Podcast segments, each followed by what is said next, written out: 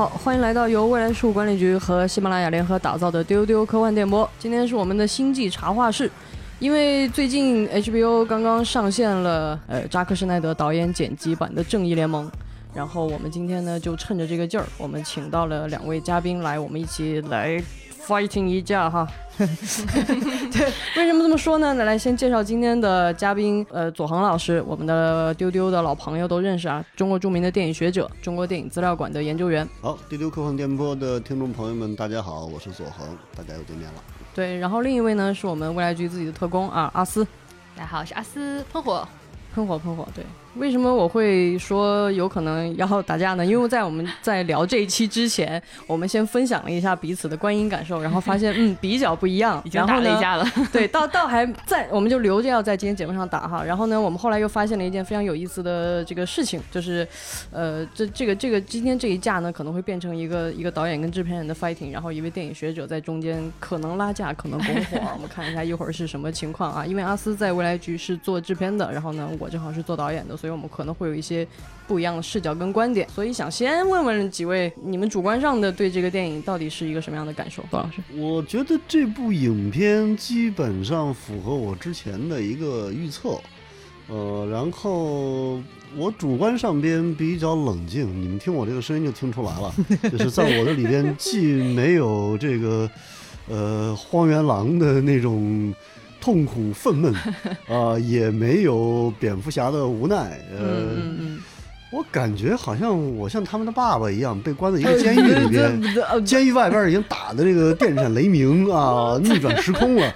我在里边还是觉得说啊，你的披萨到底行不行啊？你养宠物这事儿不是个正经工作呀，我就有这样的一种老父亲的感觉。我也难道真的这么老了吗？老父亲的感觉，父亲的感觉，我我没有太理解，是你觉得很难进入他们的故事，还是说，因为如果这个事情大家打架的话呢，一定是被他燃到或者被他冒犯到，嗯嗯嗯嗯嗯，而我呢，既没有觉得说他有多冒犯，因为我觉得说哦不错哦，我也没有燃到，我就说啊这样哦，就这样，OK，就是嗯，我大概 get 了，好的，那阿斯呢？我看这个导演剪辑版和我几年前看那个院线版的感觉是一样的，就是毫无波动，甚至有点想笑。啊，所以你俩都是那种在边上，就是就虽然他是老父亲，但是你可能就是对我可能连老父亲都不是，我就是一个二姨吧，就是一个更没有什么对，就更没有什么所谓的，就是你就是那种过年的时候来家里做客的那种亲戚，就是随便对，就是燃也没有被燃到，然后呃。气氛也没有气氛到，感动也没有感动到，就是没有什么波动，然后甚至会觉得有点好长啊，怎么还不完？嗯，哦，that，对，我觉得这是个问题，就是它四个小时嘛，四个小时，对，你们是一口气看完的还是？当然不是，当然不是，分了几气儿，对不对？你你是一口气看完的吗？我一口气看完的，了不起。不，我中间是点了一下暂停，然后满屋子找红牛。因为我担心我的观影会变成分两节的话，那个气会泄掉嘛，对不对？我就说，万一这个开水烧到六十度，你加一把火就能烧到一百，因为我自己的宗旨导致了我的判断不公允，作为我这样一个影评人是不行的。嗯，明白。于是我拿起红牛，接着往下看，太专业了。但是看完之后，我马上扑到床上去了，太困了。我可能分了三口气儿吧，嗯，看完的。对，但是我我是努力的，是在每一个小章节结束的时候暂停的，就是我是希望不要呃太太影响，太影响中间。突然人正打的正嗨呢，我断了。我是基本上，比如 Part Two 结束了，我停了一下，然后 Part Four 结束了，我又停了一下。是是是，因为在我们现在能够看到的消息里，《正义联盟》最早的院线版本其实不是由扎克施奈德本人来，甚至虽然名字上挂了他指导。但是其实我们在幕后能看到很多的花絮，说这个基本上是乔斯韦登大量的做了补拍，甚至是改写，所以这个所谓的导演剪辑版，我觉得跟历史上很多导演剪辑版都不是一个事儿，因为它不完全是说我把素材重新组织一遍。而是根本上，我觉得从项目上就是就是两个项目了。它为什么会在 HBO 上线，然后分六个章节，也是之前有传言说可能会想把它做成类似短剧的感觉啊，把它分成六个章节。所以我觉得阿斯你的看法是聪明的，就是就是按剧的感觉来看。对，其实我也是断断续续的看的，但是呢，我跟你们两个人的感觉都不一样。再我想再问一个问题，就是你们俩平时看 DC 吗？对漫改。漫威，你们都是什么态度？我看 DC 肯定比你们二位都要早啊！嗨，这毕竟那年龄在。当年上亿把超人第一部就是克里斯托弗里夫，对，那个时候我也看，只不过那时候我非常小。我我是在大影院里看的嘛，然后我还记得童自荣老师把超人的声音演绎成什么样子。哦，那是童自荣吗？哦，对啊，超人童自荣配音的。然后对，就那个时候嘛，就开始啊知道了有这样一个英雄，然后再后来。呃，慢慢的知道 DC 它的这样一个系列，呃，在蝙蝠侠刚刚出现的时候，就那对我们的记忆里边那个小丑，呃，就是你说是哪个版本？Jack Nicholson。哦，这个对对对对对对，呃，那个是就是对我们来说也是一种怎么说呢？对动漫能变成大电影的一个刺激，而且还居然如此之不乏深度。所以在那个年代里边，应该讲，呃，DC 在我们的心目当中要比漫威。是要强的，是是是是，嗯，我看超英，然后 DC 可能看，那这跟左老师看的年代不太一样，就是一些可能近年来从诺兰那个时候开始，后来扎导的一些守望者呀，然后他的超编啊，这个看这个，但是我其实看漫威可能更多，一也是因为漫威它的确它出产的片子更多，就是我们近年来，二是。嗯，复联的后两部三四，我都是在美国看的。然后我是在美国电影院感受到那种后排有人往下扔爆米花，大怒吼，然后有那个朋友们在那儿痛骂结局的那种感受。我是那个看的，所以这个场景好有意思。对，扔爆米花，后面会真的有，就是有呃黑人哥们儿们扔爆米花，然后大骂，就是怎么会这样啊？然后大家会激动。后面像那个美队在出场的时候，或者美队拿起那个锤子的时候，这这这会欢呼。所以我。就那种观影的感受，可能带给我的震撼也很大，所以我可能个人对漫威的感情比 DC 可能稍微更深一点。明白，嗯，明白。对我为什么一直要先听你们俩都说说，我再说呢？因为我是今天唯一一个跟你们俩持不同观点的人。就是我，我是一个，就是如果经常听丢丢的朋友也知道，我已经对好莱坞感觉到如此的乏味和 绝望，就是没意思，就是也不是绝望吧。然后其实，在呃，我小的时候，我我完全我我跟左老师虽然看的年纪不一样，但是我确实也是从最早的超人的电影开始看的。那个时候是我非常小的时候，我就知道荧幕上有这样一个英雄叫超人，然后而且那个时候超人还有动画片，嗯，啊，我我完全我我甚至都记得那个预告片，就是他那个片头就有一个声音说，哦，我看那是只鸟，那是只飞机，哦，那是超人，就这样一个动画片，对对对，非常给了我非常大的印象，所以真的是在我的成长过程中，呃。D.C. 的蝙蝠侠也好，超人也好，甚至啊猫女什么罗宾，都是在我最早认识的这些超级英雄里的。后来才才那个时候我已经，我想想钢铁侠的时候我已经都已经上高中了吧，都都得，嗯，差不多。所以所以那是后来带给我的体系。对我来说，我会觉得漫威才是一种所谓的创新或者是颠覆，而而我会觉得那个是是正的。所以 所以在我看正义联盟的时候。我其实真的是很喜欢，我已经很久没有，就像你们说的，我跟你们完全相反，你们会觉得特别的平淡和毫无波动，但是我真的是，你刚刚说你看《正义联盟》的时候，这种感觉是你指的是扎版？对对对，导演剪辑版，因为我没有看过，其实我没有看过剧场剧院的版本，目前也没看过，我没有看过，出去，那你是幸运的，那版真就没什么好看的演说，就是我就不看啊，对，所以为什么 就这这也跟我对。如果有导演剪辑版的电影，我肯定看，直接看导演剪辑版。我很少会选择说先看一下不是导演剪辑版的，嗯，我很少会这样做。对，但你会觉得在呃电脑上看有？阻碍你这个观看它更好的感受。嗯，首先我是在电视上看的，OK，符合这个作品投放的时候的媒介预期。好的，对，嗯。然后我虽然也是断断续续的，而且就是那一整天，我是时不时比如做个做个饭啊，洗个衣服啊，然后再回来坐在那儿看，但是我竟然没有被打断，这也是我后来。我可能今天会主要分享的就是我我我理解的这个电影，我没有把它当一个传统电影，但是它一点都没有妨碍我沉醉进去。我先质疑一下吧，你如果说你没有被中断那种情绪，对，你仍然沉浸在其中，对，那你是如何保证带着那个情绪去做饭洗衣服的呢？这就是最有意思的事儿。嗯，我在看这次的时候，我什么感觉？因为其实以前扎克施奈德我看过他的《守望者》，《守望者》我当时就挺喜欢的。然后我觉得我不能否认的是，我可能就特别吃扎克施奈德这一套，就是他那个那种悲伤的、悲壮的、带着神圣感的黑暗的东西。我确实特别吃这个，就是包括他在在最早我看他导的那一版超人钢铁之躯的那个那个电影。我记得那个电影我整体没什么太大感觉，但是有一个瞬间，就是他的叔叔当时面对危难，然后他非常想挺身而出，然后他的叔叔非常遥远的制止住了他，嗯，然后他站在原地，然后非常的纠结和和痛苦，那个瞬间其实特别打动我。就这是一个很俗的瞬间，在所有的超级英雄里，我觉得我看过一百遍。但是当我在那个电影里看到那个瞬间的时候，我仍然被感动了。所以我这次在看《正义联盟》的时候，我为什么觉得我没有被中断？因为我觉得扎克施奈德他是一个，大家去看他的履历会知道，他其实从小是，呃，是画画的，然后他的母亲也是画画的艺术家。他最早的很知名的那个三百斯巴达三百勇士，就他会有一个倾向，就是就是他疯狂的想要把电影的。你恨不得每一帧构图都把它做得像油画一样，嗯，对。那但是我觉得他最早呢，还只是在形式上，在画面的风格上、调色调上，在向油画靠近。我这次在看《正义联盟》的时候，我惊异的发现，这哥们儿不是只在画面上靠近绘画，我觉得他在整个的叙事上都在向油画靠近。我为什么会这么说呢？就是其实你看《正义联盟》，大家会觉得。比如说会觉得有点疲惫，觉得他好像从头到尾那个所有的戏是差不多重量的。这种戏很多在传统的好莱坞的叙事里，它可能出现在在在在大决战，或者出现在前面的英雄的第一次出场。但是他可能把它，但我会觉得他他平均把它分配到了整个的电影里。然后我觉得他的每一个小小的段落对我来说都是一整幅的油画。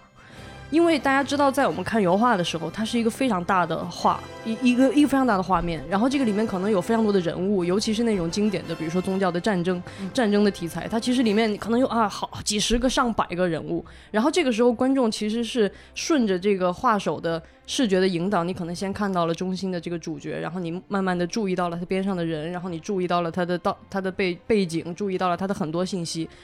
然后我觉得扎克施奈德这哥们儿把这个东西变成了在时间里的影像，特别强烈。就是他他是在用一种你看油画的时候那种视觉的流动感，甚至是节奏感，就是对吧？升格升格达人 就是疯狂的在在用慢镜头，但是可能你不接受这个节奏的人，你就会觉得很烦躁，就是嗯。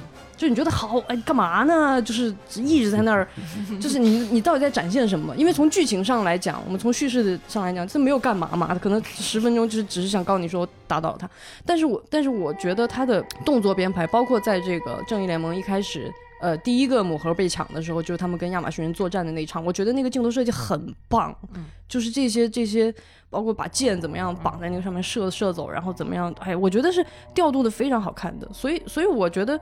为什么我能够一直沉浸进去？可能就是因为我我的心理节奏跟上了他的那个，就是就是卡住了。他完全符合了我看他带给我的那种感动，是一种近乎原始的感动。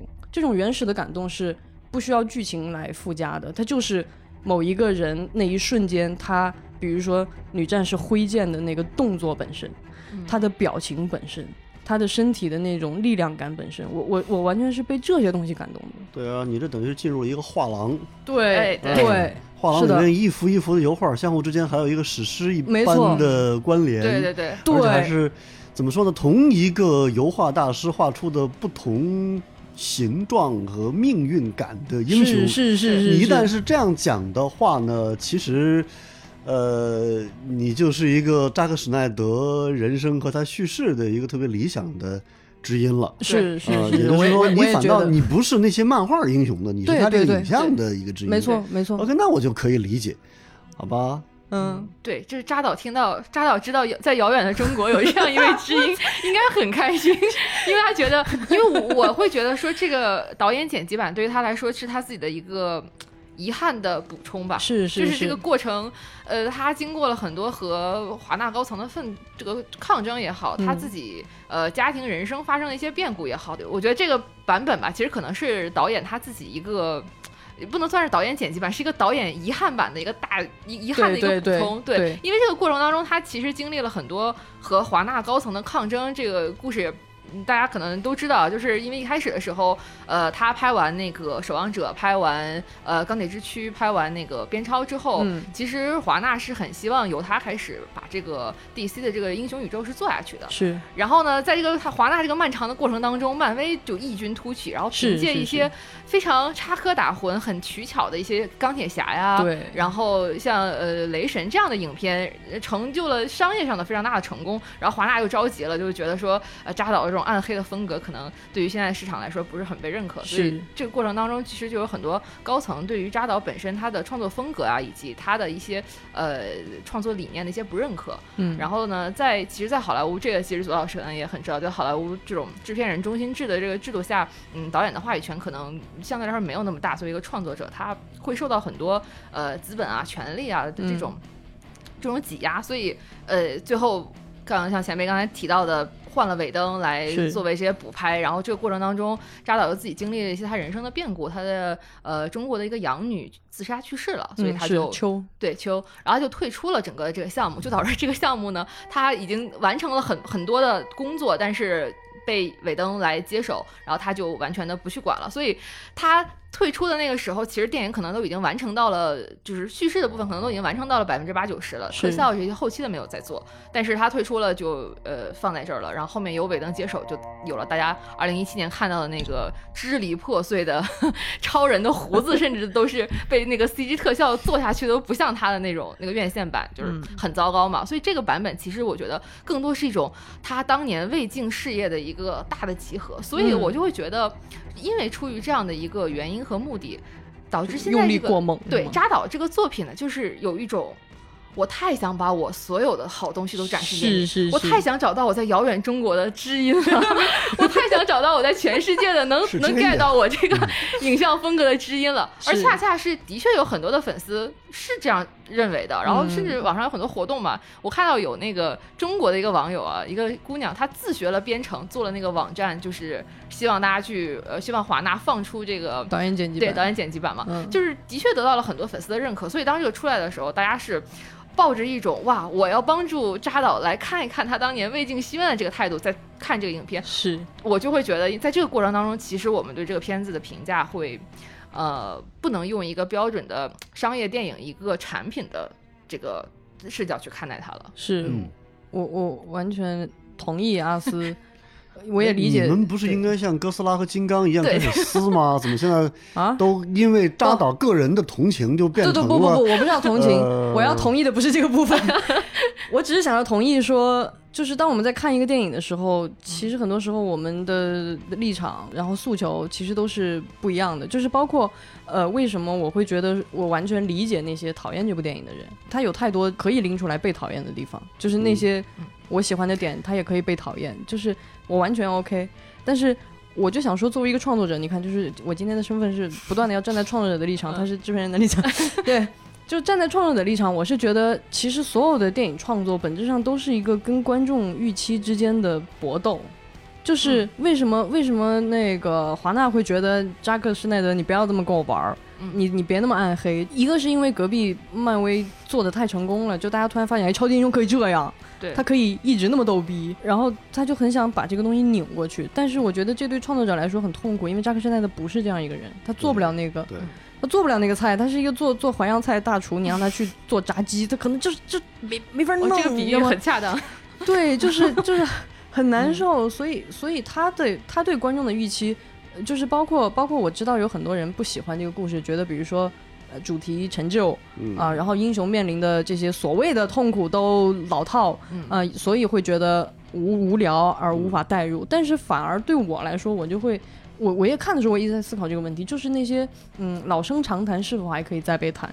我觉得漫威其实在做一件事情，就是把超级英雄给给凡人化。就是他跟我们一样，就是你感觉蜘蛛侠就你就就一哥们儿，然后然后 然后那个什么，你都觉得他们在现实中有极强的对应感和和来源，然后甚至会出现像复仇者联盟、神盾局、s h 的这样一种你完全符合我们对现代社会想象的这样一个机构，嗯，一个一个组织来来来承担人类的这样的使命，你会觉得哦是对的，很燃，你甚至会觉得我要加入，我要加入西游的，我虽然不是一个超级英雄，但总有一天我可以去那儿。干活，我离他们很近，但是我觉得扎克施奈德代表的在做什么？我觉得他就是继续的在把这些超级英雄推上神坛。他一方面在把他们推上神坛，另一方面向我们展现的是这些在神坛上的人的苦痛。所以我觉得这个片子对我来说又古典又又又邪典，就是 它它古典的地方就在于说，你会觉得他描绘出来这些超级英雄很像你在传统的希腊神话里会看到的那种那种神，他们有巨大的。能量和力量，但是他们竟然呃，也因此受到了诅咒。他们在人的欲望，在人的世俗的这些东西里，他他备受折磨，但是他仍然。愿意去像普罗米修斯倒圣火一样，他愿意为人类倒圣火，他愿意盖尔加朵作为一个神奇女侠，愿意站在人类的世界保护他们。就是可能我特特别喜欢这套东西，所以他仍然在今天让我感动。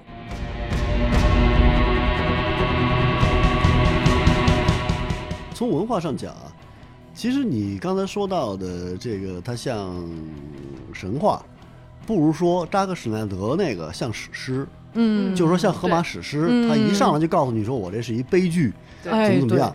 对，但是漫威反倒像在史诗诞生之前，在民间流传的各种段子一般的神话故事。是是是，哎，就是说从神话到史诗是有一个变化。而且我个人会觉得，我有一个非常古怪的观察点啊。你看这个 DC 的核心英雄两位就是扁超嘛，嗯嗯嗯，哥俩都披斗篷。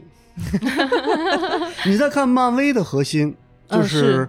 钢铁侠，呃，美国队长加上蜘蛛侠，嗯，对，三个人全都紧身衣就完了。是 是是，为什么？因为紧身衣你看到的其实就是肌肉那样一个状态，而加上斗篷之后呢，你其实加上的是罗马的长袍。是，所以我有一个古怪的感觉，正好你也讲到了希腊的神话什么的，我的感觉就是在，呃，漫威那套英雄里边，它实际上是。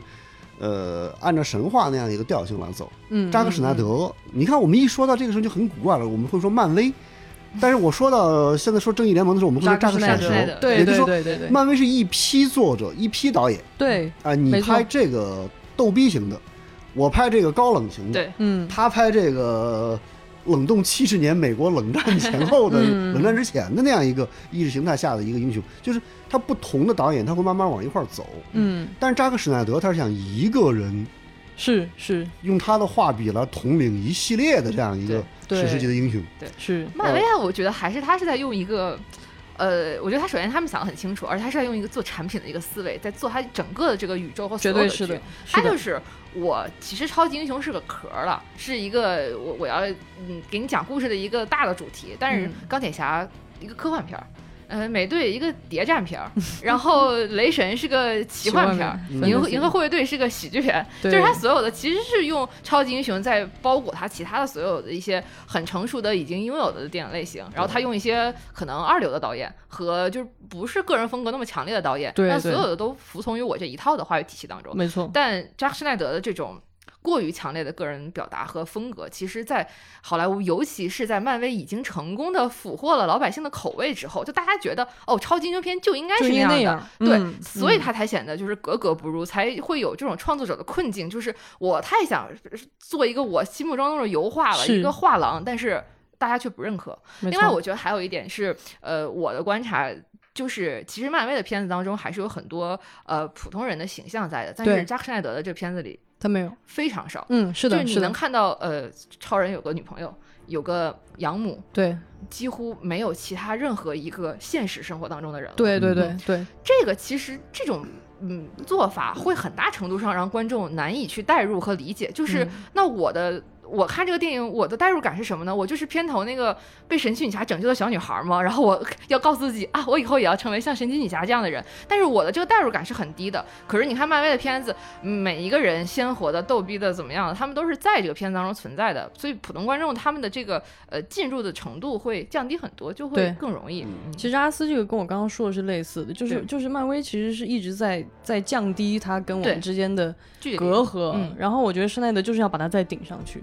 扎克施奈德的这种做法，包括你们刚刚说的那种神圣感，嗯，我置换一个词，就变成了一种精英的，不不不，一种精英知识阶层，或者说那种贵族的感觉，就是我我要拯救谁。是，对对对，我之所以没有那些平凡的朋友，不能交心的那种朋友，是因为我是一个神灵。是的，是的，这就意味着说它是一种分众的东西。嗯嗯嗯，包括扎克施奈德本人，就我们都知道，任何一个导演，哪怕再成功的商业片导演，他能够符合所有大众，这是不可能的。对，没错，只可能相对多。是，但是扎克施奈德是相对少。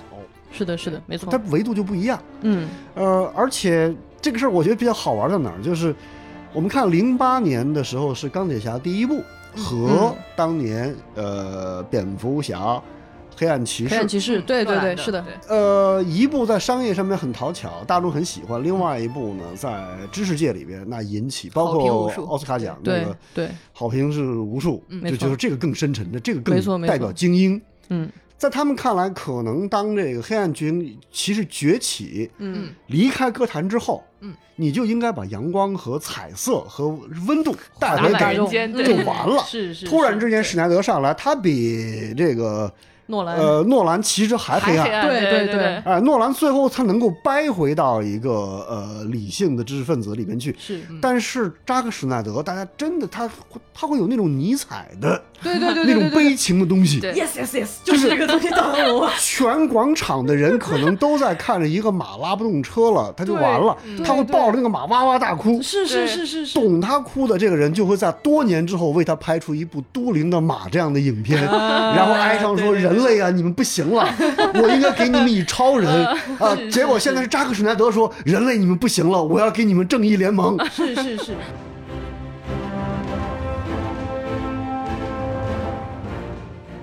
我觉得那个刚才讲的这一系列也是也是让我在在更更多的在在思考一件事情，就是华纳作为一个大的制片公司，其实他在就是在之前他已经被诺兰给给宠坏了，对对吧？就是诺兰用蝙蝠侠做的那个巨大的成功，甚至让华纳高层放出话来，就是类似于我们不需要正义联盟，就是就是 why，就是我的我的我的我的我的蝙蝠侠如此的精英，走深度，对，如此深刻，如此让全世界不管是影迷还是。呃，精英知识分子都为之就是倾慕，但是没有想到，在真正的商业的这个领域，然后漫威靠这种很奇怪的打法，打的他们就非常着急。所以我觉得这也是一个项目管理的问题，对吧？你到后边就已经，你这条路是不是行得通？可能行不通，但是你的解决方案竟然是让这个主创强行拧，这也很拧吧，就是是。这这是没法弄的，就是对，这是一个就是根儿上就错了。我一直觉得，就是这个整个正义联盟这个项目，这个 DC 宇宙这个这个概念，包括后面所有的自杀小队也好，就是一辆泰坦尼克号，就是大家都看着那个冰山要撞上去了，看着它要撞，看着它要撞，然后到已经都要撞上了之后，他们居然又花了好好几千万美元，说呃。咱们来补拍吧，就是 已经呃打下去好几三亿吧，还是是三亿多的美元去拍之前的这些，是，然后觉得哦不行，咱们再花几千万，我们来补拍一下，说不定他就能向漫威靠拢靠拢，我们就能把那十亿的美元票房给赚回来了呢。结果怎么样？泰坦尼克号撞上冰山了，就是它是一个，就是整个这个，而且包括现在，其实大家在说正义联盟二三应该都不会有了，我觉得不会有，就是 我觉得也不必。实话说，连我对啊，这么比不用这么不必吧？我是我觉得想法是这样，就是说，就刚才二位其实已经谈到了，就是他一开始就没有选对这个领军人物，对，是就相当于说正义联盟，呃，他缺少一个像 Nick Fury 那样的家伙，嗯啊，就是。马惹发可侠这样的一个哥们儿，就是我什么意思呢？就是你这些各个英雄，你再有个性，嗯，他有一一个叙事的办法，或者有一个更高的道德的标准，或者说一个事件，嗯，把这帮人给粘合起来，是是啊，为这事儿呢，他们还牺牲了科尔森啊，当然假牺牲，对。对吧？他不管用什么样的剑招，嗯，他让我们相信说这些人组合起来是第一是有必要的，是。第二是好看的，嗯，是。啊，所以。Nick Fury 这样的一个家伙，或者说，呃呃，乔斯韦登他上边的其实是那那个兄弟，对，呃，他们。其实是背后的操盘手。嗯，我觉得问题不出在扎克施奈德这个层面，是是。像扎克施奈德等于是背着一个莫名其妙的锅，对你那个地图画错了啊，而且还说你走，你你你这样走，你别用你那路走，你你过来，你往这边学学，你走走二人转，这不就变成这个邯郸学步什么的 吗？对对对，是的，是的。所以这是一个华纳应该背的锅，嗯，商业决策。所以这时候我讨厌华纳在哪儿？就在这件事情上面啊，嗯，就是你不能把这锅往那儿堆，你应该很。明确的说，就是哪个层面出问题，你赶紧改。嗯，对啊，你最后这个导演剪辑版，我看的其实最让我痛苦的，或者说最让我哎呀百感交集，就是完全站在创作者这样一个立场上面 啊，偷洒一句了一把泪的，就是扎克施奈德一开始在对影迷说那话，就是在各位影迷看这个片子之前，我要感谢大家，是你们让这件事情可能。而且我们知道，他重干这件事儿是一分钱不赚的。是是是，华纳太贼了，就是说。呃，泰坦尼克号已经沉了，我要把它变成一个主题公园对，然后华纳你你过来，扎导你过来帮我把这公园盖好了，没钱啊。但是他是这个船的设计师，没钱他也不忍心看这个船变成这个鬼样子，对，他只能出来做这件事情。所以为什么当我看到那个大本接到电话说，没事儿，兄弟，我来。我靠，那句话我燃了，你懂吗？就是就是在这超级英雄之上，这个大本呢，他如果把自己演成扎导，可能这事就成了。这个事件本身更感人了。你想象一下，我说实话，开句玩笑啊，我如果扎克施耐德没有这么一本正经的回到那个时间或者情节线的原点，他非常怎么说呢？脑洞大开的，他就把自己这个自己这版正义联盟的起点。放在第一版失败那几个点上边，嗯，然后扁超呃蝙蝠侠突然意识到说我要想办法回去，嗯，他其实是蝙蝠侠代表扎克施耐德回到一个故事和调性的原版，嗯嗯嗯你懂那种感觉了吗？就是可以怼一怼华纳了，然后又回去了，没准我这样的人一看啊，我肯定无比同情他，我就会给他打更高的分数之类的。明白。但是我真的觉得，呃。有没有可能呢？就是比方说，我们中国的这个这个影迷们，因为他你们全球都只能看 HBO Max，但如果我在某个比方说北京国际电影节的特别影展上边，我就给影迷们放四小时连续下。我觉得是这样，就是中国的影迷不单单是科幻影迷或者 DC 的或者扎导的啊，是只要你告诉他说我要放一个导演。特别版，嗯，全球其他市场的人只能看 投屏啊或者什么的，但是我今天给大伙放的是啊大大银幕，呃，而且是四个小时哦，一刀不剪哦，啊，然后那个最后会有一彩蛋啊，中国人吃这个嘛，买一送一，出一彩蛋，炸导再说，我特别感谢中国的影迷们，在用他那个啊沧桑的口音这样说一下，这片子在中国又是一现象级的一件事儿，是对，但我的意思是什么呢？就是。我认为今天他嘴再硬，说这个片子我只放 HBO Max，保不齐过两年就会在大电影节展上边是是是再放出来。为什么？呃，两个原因，一个原因呢，大家有这样的需求，嗯，另外一个原因呢，就是这一波带给华纳的那种好评啊或者关注等等吧，华纳老板还不满意，嗯。那这种时候呢，就要把泰坦尼克号再再捞起来，再吃一回，就那种感觉。对，啊，这是华纳。所以这帮资本家不要太看重他们今天说什么。就是，哎，所以，所以我也在想，我觉得这种这种情绪其实完全已经深入到了《正义联盟》这个电影里面去，就是他弥散在这个电影里了。这种这种搏斗、博弈，包括他自己家庭的这种沉痛，其实其实我觉得都弥散在这整个电影里了。所以我也是觉得。这个电影其实真正吸引我的，并不是它的所谓的剧情什么。其实我也觉得它里面很多东西很弱智，尤其是它的反派是什么玩意儿，就是 对他一出来叫荒原狼的时候，我就有种。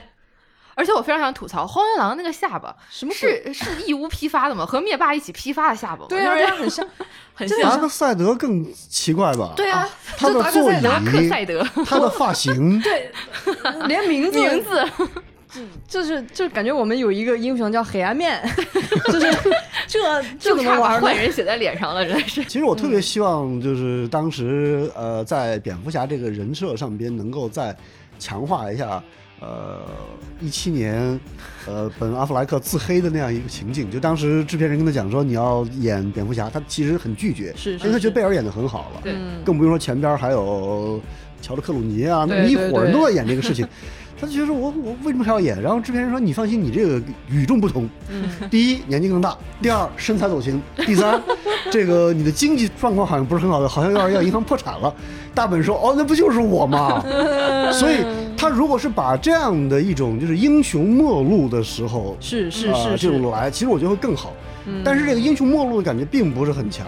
啊，对，不是很强。对我是觉得他所有的就是超级英雄，在就算是在扎导的版本里，他的塑造还是我之所以无感最大的原因，就是他还没有跳脱超级英雄的那些套路。一句话说吧，这些超级英雄都有点凡尔赛。我这个时候就要站出来，我连身体都没有了，但是我还是可以拯救地球。呃，我觉得他根本那些所谓的叙事层面的，比如说这个英雄怎么认识自己啊，怎么遇到什么外部什么这那这那，我觉得都不是这个电影在。本质上在解决的问题，也不是我的期待，就是我没有这个期待，所以我我看进去了，我我看进去了。为什么？因为我我就就像我说的，我我仍然觉得他是那种很原生的那种力量打动的我。当路易斯站在那个广场看着坍塌的超人的像。当超人复活的时候，认不出来，所有的人开始疯狂的打他们，然后路易斯突然站在面前跟他说，就是那种很原始的，我觉得这是属于电影带给我的它本身的那种表现力，就是人物活生生的出现在你面前，你感觉你感受到了他的情绪，我觉得是一种特别原始的。我就我问一个问题啊，如果你不知道这些人物的。故事，嗯，就是你根本不知道这人是超人，是。那么你看那个画面，你还会？我我觉得会，因为在这个电影之前，我甚至连边超都没有看，我都不知道超人是怎么死的。我那天在群里，我就边看我边说，我要以为超人怎么死的。他们跟我说啊，那谁是怎么死的？然后我看了一会儿，我说这个绿脸的这是谁？就是我我不认识，我真不认识。是一个假粉儿，对，是一个假粉，但是就是这样一个假粉。粉，他不是 DC 粉。哎，对对对对对，呃，但是就是其实我看三百的时候也没有感觉，就是。对，我要说呢，这个这个登运特工呢是特别理想的一类观众，就是说他，呃，特别能够把一个导演的那个优点和长处捕捉到，啊，成为他的倾盖如故的知音。我不看你其他作品，但是就这一部我们就老铁了，而且我可以从美学上，尤其造型的美学上边。生发出你刚刚讲的那种原始的情感，就是你是从形象直接走到了心里，对，而跳过了叙事这件事儿。对，因为因为我觉得即使是漫威的那种所谓的翻花，对我来说特别不奏效。我觉得他在疯狂的搁着我，就是有 一个人恨不得骑在我身上使劲挠我痒，说你笑一笑，我多棒，我多新鲜，我就有一种走开。但是我反而会被这种很很很。很古典的东西，就是我觉得这是电影本身的魅力，就是那种镜头感的魅力。它就是往那儿一放，那个瞬间，但是电影就在那个世界，镜头啊，它也是叙事，它也是叙事。说话了，他他必须得叙事，或者说电影的主流首先是要叙事啊。是是，我没错。我其实想问这个问题：如果这个四个小时的版本在电影院去放，嗯。你们会去看吗？我会啊，你问我这不是白问？对，问你肯定会去。周老师会看吗？我也会看，我这干这个工作。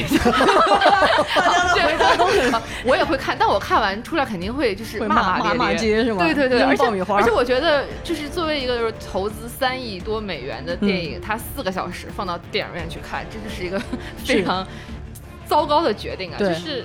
我完全站在商业的层面理解，这是一个糟糕的产品。所以我个人觉得，这部影片如果不是在电影节展上面走的话，它如果在中国市场上面，我个人会建议他直接去全国电影艺术放映联盟。嗯，对对对对对对 啊，就是它是一个又特别大众，但同时又特别分众的一个作品。嗯，同意啊。而且那些看了这部影片的人。他会吹十到五年吧，拿出一个票根来说，我看过的是当时，就是票房很惨烈，对吧？影院里没多少人，但是有一个导演这样拍了，他的一帮朋友在他的召唤下重回重拍了，艺术院线复映了，我去了，对，这张票就是我进入。这样一个悲情英雄俱乐部的哎呀门票，哎呀，我不能不去。所以中国很多不包括中国了，就是全世界很多电影观众，他一定是这样的一个心态去的。就是这就能看出来说，呃，导演剪辑版或者说这个特定的就是扎导的这个版本，我个人觉得它仍然会存在一种潜力，但这个潜力仍然是在电影的这个生产线上，或者说它的产品的生命线上啊。可能现在还不是最佳的时刻。是是是，我同意。对我我我我也是这种感觉。我觉得这个就是今天我们讨论这个电影，大部分的立场和态度，或者说你怎么站在什么角度看它，都已经不完全是一个评评价一个普通的电影了。对然后，它已经变成了一个很很大的一个现象。对我甚至会觉得，像左老师说的，我觉得。得再过几年，嗯，对，再过几年那事儿呢，是我从商业角度考虑的，张导再 拉点人气赚点钱啊，让他让他看怎么办？呃，谁重启呢是另外一回事。我个人为什么说一开始我有一个期待，但并不是很高，因为我觉得啊，就是刚才两位也谈到了，在超级英雄，尤其是漫画改的超级英雄的大电影当中，你真的想有那种创新型的东西，几乎是不可能的。是对，是的。包括我们看 DC 的时候，不熟的同学就会说了。说这个母盒跟这个 Infinity Stone 有什么本质区别吗？对。啊，无非就是它仨盒能放一块儿，你得得加一手套。是是是是啊，你看这个达克赛德和这个 赛诺斯，发型一样，一个皮黑点儿，一个皮紫点儿，有什么分别吗？呃，这个身上有铁皮，那个身上也有铁皮。嗯，这个人穷点儿，那个人富点儿，但他有钱了。就你会发现说，你把这些元素拆开重新组合之后，超能力差不多，对，故事情节差不多，是。那这个看点就没有。对，所以我就会觉得说，为什么？扎导他的痛苦就在于说他太没办法跳出这样的一个原型来，一跳出不是了嘛。所以，嗯，怎么说呢？我觉得，呃，之所以阿斯女士代表的制片方 对这个影片没有投入太大的呃信任，嗯嗯，和资金和资源，并不是说。他看不上史奈德，对对对，也不是判断史奈德能力有问题，而在于说史奈德先生，您这个方案没有让我眼前啪的一亮，对对。对，又跟漫威不一样，是。又亮，他觉得不错，但是没有亮到一个可以。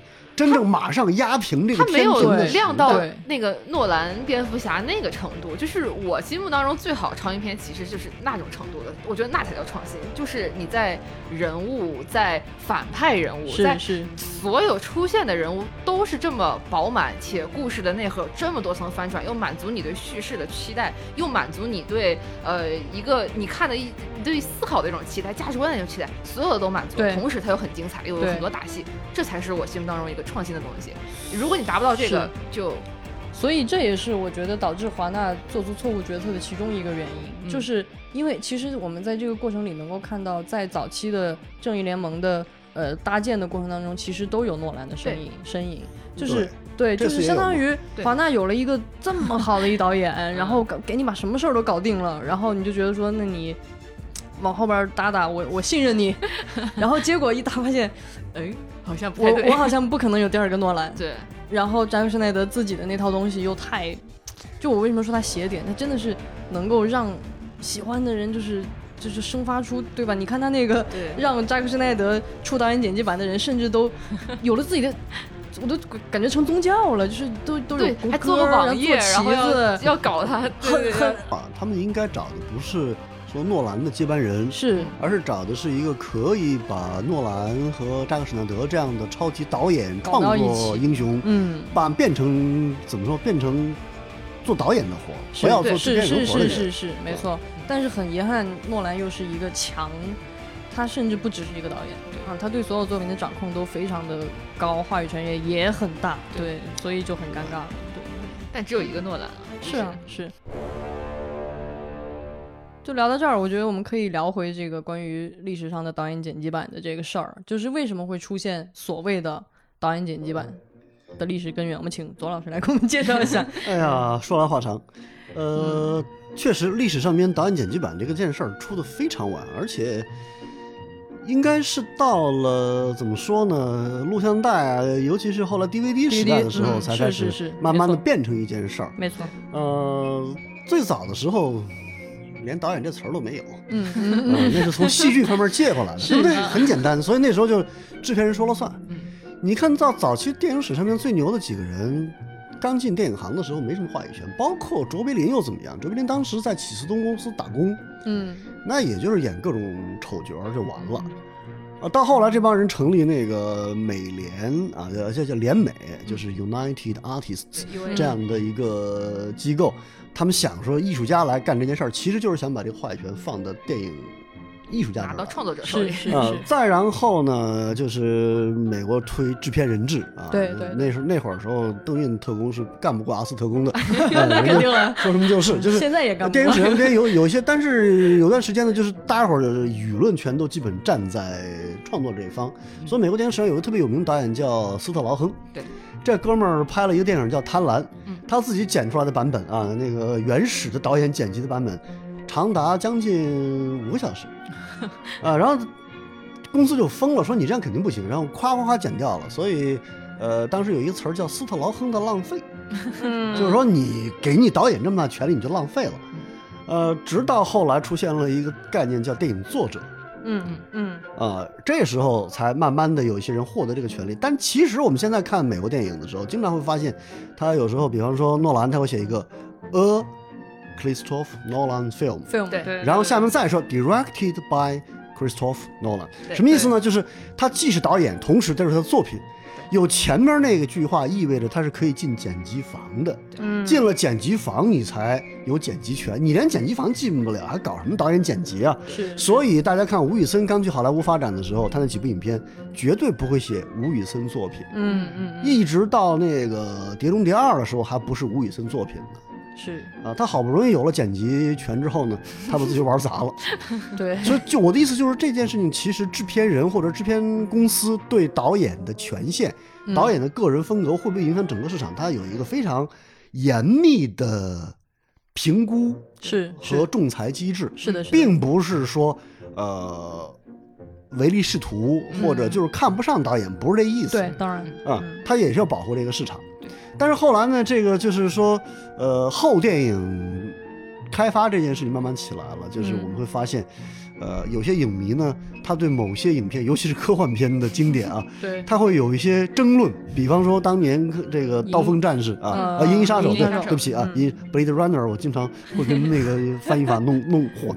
对，像《银翼杀手》的时候呢，大伙儿争论了太多年，就是甚至很多学术界的人嗯也卷进来，认为说这个叙事有什么问题。嗯，那这个时候，导演本人他就有一定的特定的发言权，是。所以雷德利·斯科特，哦，我们专门聊过的老雷先生，对对，得意洋洋的就推出了自己的导演剪辑版。还推了两个版本，呃，而且这推完之后呢，发现说就是虽然它没有大规模的上映，但是它引起的电影文化圈和电影受众嗯。啊，包括图书，包括 DVD，这个后果是严重的。就是当时在那个洛杉矶，在旧金山，呃，在欧洲，我忘了欧洲具体哪个城市了，抱歉。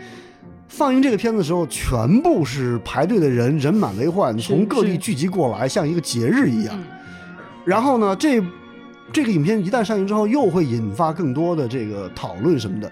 就是这种讨论，尤其是在媒体融合的时代，它带来的嗯全都是生产力，或者说表面上谈的是主义，对。最后领导们看到说他有生意，对。对对，那这种情况下何乐而不为呢？嗯。所以他就会呃顺水推舟，就把这个事情慢慢的变成了一个特定的电影生态，就是我供应的版本是一回事，我的导演剪辑版又是一回事。嗯。实际上，不同的电影市场当年它供应的版本也不一样。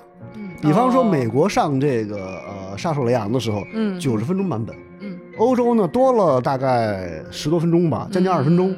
啊，因为美国人比较保守，他有很多这个中年男人和小女生之间那种更加有点亲近的镜头全部剪掉了。嗯但是欧洲是有的，所以到后来我看到这个导演剪辑版或者说欧洲版那个时候呢，我是有点呃怎么会这样？啊 就是那是我在买碟的生涯当中第一次意识到说，呃有存在这样的问题。嗯而到现在慢慢的就已经变成了一个非常大的现象。我觉得以后不单会有导演剪辑版，what 对呀、现在有一个游戏，我不知道你们玩过没有，叫做剧本杀。嗯嗯嗯嗯未来很有可能会出现，就是说主流的导演剪辑版和更加呃群众狂欢，就是大众参与的这种不同的剪辑版本。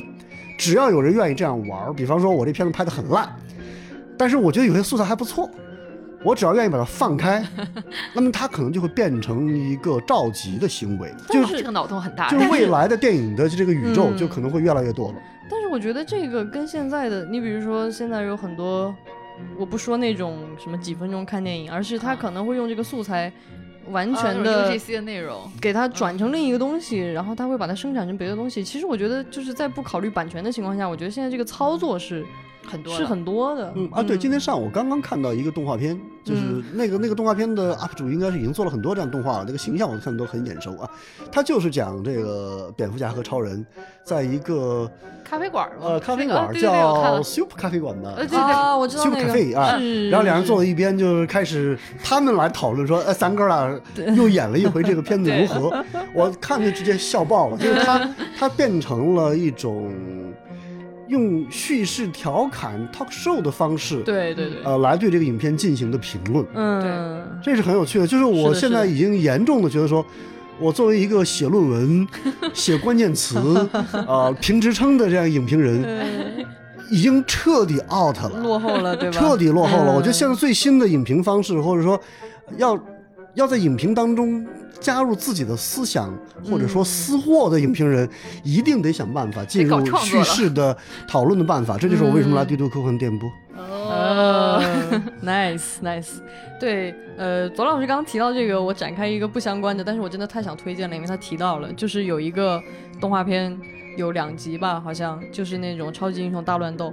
太好看了，就是特别无聊，就是所有的超级是两个宇宙，各个宇宙是吧？所有的哇，你知道的所有的，就包括里面就会有那种情节，就 是就是因为他们是被统一到了一个像罗马斗兽场一样的地方，然后每个那个对。对对，超级英雄都被关在那儿，然后然后他突然就觉醒，然后守望者就会到就到那个那个曼哈顿博士嘛，因为他可以。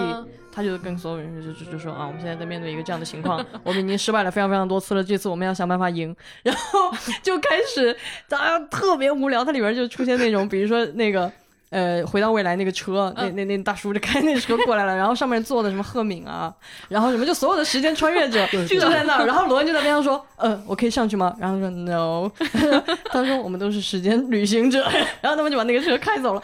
太好笑了，大家一定要去看，在 B 站就能搜到。好像就叫。所以刚才那个邓云特工说特别无聊，他已经就是无聊和无逻辑到了 让人浑身笑到发抖的状态。是是是，就是梗密集到就是哎呀，每一个人出来说的每一句话，那背景里跑过的每一个人，说到这个了啊，这是一种狂欢的心理。是，我曾在网上大家可以还搜到一个视频，是一个呃中国的曲艺。女表演艺术家，她说了一个段子，嗯，她叫天津什么坠子吧，还是武清坠子啊，是一个地名嘛，嗯，那个坠子名字叫卓别林大战郭振清，what？这啥？郭振清是演《平原游击队》里边李向阳的那个演员，卓别林大战郭振清，就是就是你说那个状态，就是天上一句地上一句，谁都不连着谁，但是你放在当时那个。通俗文化的语境里边，观众每听到一句，他就会发笑，就跟你说那个状态一模一样。这个就是，你看，我真的不是想发论文啊，但是有一个 有一个俄罗斯人叫他巴赫金，他说这个叫东西叫做狂欢，狂欢一定是无理性的，是是，但狂欢一定背后又是大家伙都能进入的一个语境。对对。其实除了这种现在的狂欢之外，如果我们找回到 DC 的漫画，就是纸质的漫画里边，嗯。呃，我个人认为，呃，他是有狂欢气质的，他不是狂欢的问题了，他那个邪点的气质啊，是是是，以及那种末日黑暗的，就是我黑暗到极致的状态。其实很多中国观众现在还还非常小白呢，就还没有来得及营受这个状态。比如说，好多人说，哎呀，神奇女侠一九八四这么甜，不对，你去翻翻神奇女侠的漫画。嗯，那不单不甜，嗯，那是一个可以把怎么说所有的 DC 的正义联盟的同伴团灭，把自己的族人团灭，把地球人也恨不能团灭，最后，最后把超人的这个奇怪的脊椎动物的脊椎拿出来变武器的那么一个状态，真的，我觉得这种东西才是。超级英雄可能未来的一种创新和突破，就是是一个我们没有见到过的。但是问题在于哪儿呢？就是说我这几年有一个沮丧的发现，当然也很得意了。发现就是说，其实人类的他的这个接受信息的阈限，嗯嗯嗯，真的这么多年没怎么变化。是是是，我完全。为什么漫威能火？为什么神奇女侠这么甜？大家伙虽然不喜欢第二部吧，但是。他一甜笑的时候，我们还是就酥掉。为什么？因为我们没办法接受一个超越的东西。是因为我小的时候是完全站在 达克赛德那边的。他现在站在扎导一边了。我真是觉得说扎导的扎导的悲剧或者说悲创性，就是在于说，其实他内心可能隐约的觉得说达克赛德或者他们那是是对，或者说超人那种被人类敌视、对警惕，甚至。我没资格审判你，但是我就得审判你，对，不然我不民主。对对这种非常贱的民主，这种廉价的民主和法治的东西，其实扎克施奈德内心是拒绝的。是的，嗯。但是他会在那个法庭上面，在人类自我毁灭的烈焰当中，他非常悲悯的闭上眼睛，摇摇头，但是回过神来，他还是要面对自己的那些血亲，嗯，毁灭日也是他的家人啊，某种意义上讲，对，没错，他的族群啊，对。他杀死那个佐德将军的时候，他是很痛苦的。对对，他甚至还要把自己牺牲。我去，这是普罗米修斯加上高尔基斯基 根据那个俄罗斯童话改编的那个丹科的心，嗯嗯，他既爱他们，对他又鄙视他们，嗯但他仍然愿意为他们牺牲自己。我去，对，这就是这个种东西这种情怀，这种情怀，你说吧，我这种人就觉得说值得吗？有必要吗？华纳值得你再回来牺牲你的导演合同金，去给他玩这一票吗？华纳不值得，华纳不值得，但是华纳不值得，广大的观众值得。你看，邓导值得。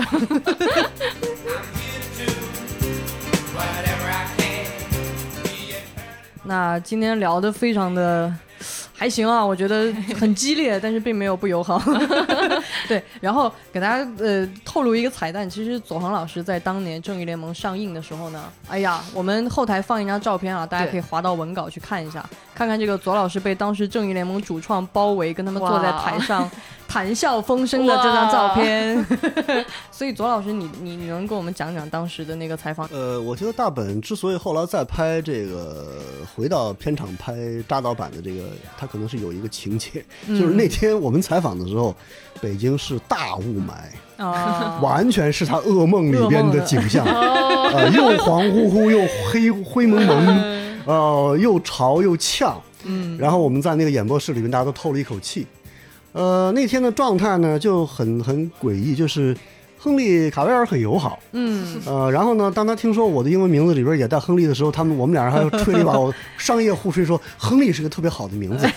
啊，本嘛好像就不是很好好嘛？呃，然后然后然后阿布那个本阿弗莱克呢就比较这个，他其实当时不是很喜欢那个版本，啊，他也觉得自己这个蝙蝠侠的形象吧，实在是没什么意思，就变成了一个苦力，他简直是以本 以这个是没有人物魅力，我觉得这个以这个布鲁斯韦恩少爷的身份干了阿尔弗雷德的那种活儿，对对啊，对，召集各种召集。是。然后当时比较这个凡尔赛的是海王啊，呃，为什么呢？他是知道自己会有大电影了，哦。哎，他又觉得说自己在这个片子里边还不够炫，哦。呃，但是他又很骄傲于自己的身材和身高，嗯，所以那天一脸带着骄傲的高冷的表情，呃，在等着这个他的影片被中国爱吃海鲜的观众们所喜爱，呃，然后那天做的最得体的，就真的是这个卡尔盖尔加朵说那个话，简直跟哎呀，简直跟这个新闻部发言人华春莹女士有一拼了，滴水不漏，得体大方，带着甜美的微笑，是是。呃，穿着低胸的礼服，以至于我回去之后，我几个同事抓着我问：“左老师，盖尔加朵是不是真的很美？”哎呀，我说我说我脸盲，我只能这样说，就是你会觉得说这批演员的嗯投入还是很大很认真的，是呃，他们对角色的理解，抱歉，呃，恐怕没办法达到扎导的要求。呃，所以当时我们在问到说跟尾灯的合作，包括神奇女侠和他那个导演的聊的时候呢，就会发现说，呃，他们非常尊重扎导，嗯。呃，甚至就差说扎扎老师了。啊，呃，但是他们会觉得在工作的时候，他更容易理解的反倒是呃尾灯啊那样的一个，就是更加大众叙事的一个逻辑，就是说关于那样的一种悲情的什么东西，我觉得对他们来说稍微有难度。有点有有点嗯难度完全明白啊，这就是也是一个问题，就是说你会知道说尾灯的这个思路，你跟演复仇者联盟的演员聊是没问题的，嗯。但是扎导没办法，他他高了一层，是嗯是所以当时为什么说？呃，诺兰那个蝙蝠侠很难办，尤其是黑暗局呃骑士那部很难办。诺兰在跟希斯莱杰这样的演员交流的时候，嗯你相信那是互相碰撞，是是是是是是那那是刘国梁和这个呃瓦尔德内尔打球，这种打落这样的来回，越打越精彩的。嗯但是这个时候就是说发球你接一下练习一下，所以有时候你会觉得没办法，它毕竟是一个电影是一个合作的一个一个状态。是是，所以从当时那天的采访来讲呢，我个人老实的说。完成了六公主交给的任务，呃，大家伙儿就非常得体的表达了一个观点，明白。而这个观点在我的遗憾里边呢，其实就是没有办法更好的像我们今天这样深度的嗯。来把这件事情哪里成哪里不成，嗯。未来怎么办这些更沉重的话题聊清楚。嗯。是，嗯哎呀，左老师给了我们一个完美的 ending 的这个 这个这个点啊，那所以我也就不再赘述了。就是我觉得今天聊得非常的开心，然后也触及了很多呃很很其实是很深刻的话题，嗯，然后非常感谢哎，左老师。我我还有一啊个问题，请两位 两位，你们期待以后再有正义联盟的大电影吗？我我我没什么，我没什么期待。我没什么期待。哦好吧，因为我觉得，我实话说，即使我喜欢这一部，我也我也得说，这个东西不能老玩儿。嗯，它有一种，它有一种这个东西就应该就就这样了。你要嗯。再玩儿，可能我都不认了。嗯，我是出于一个心疼心疼扎导的 这个态度，我觉得呃懂扎导的邓导太少了，我们还是让扎导休息休息吧，或者像左老师说的，给这样的题材或这样的思想内核一点时间时，间让我们在未来可能就是再等一段时间吧。谁来呢？其实我这段时间特别奇怪的有这个想法，啊，你谁来呢？就是我理了一个单子，哦，认真的哦来理。哎，比方说，想听听，对啊，我首先想到一个人很怪异，这个家伙是著名的痞子天才，呃，昆汀吗？昆汀。对了，哦，我在想说，如果昆汀玩的话会怎么哇，那？应该更邪点了，嗯，然后呢，又会想到说，但如果这么说的话，我我突然就觉得那我觉得可以看了是吗？可以考虑不不是，我觉得是不是科恩兄弟更合适？啊科恩兄弟哦科恩，兄弟也可以哦。你又想到文艺片里面去了。啊，对，对不起，制片人，我回来。OK，好吧，最后这一趴纯粹是我的好奇心。好，好，好，啊、感谢，再次感谢左航老师，感谢阿斯来今天我们的节目。那最后呢，也给大家一个互动的问题，今天的互动问题极其简单，就是你有没有看《正义联盟》这个导演剪辑版，以及你是否喜欢或者不喜欢，理由是什么？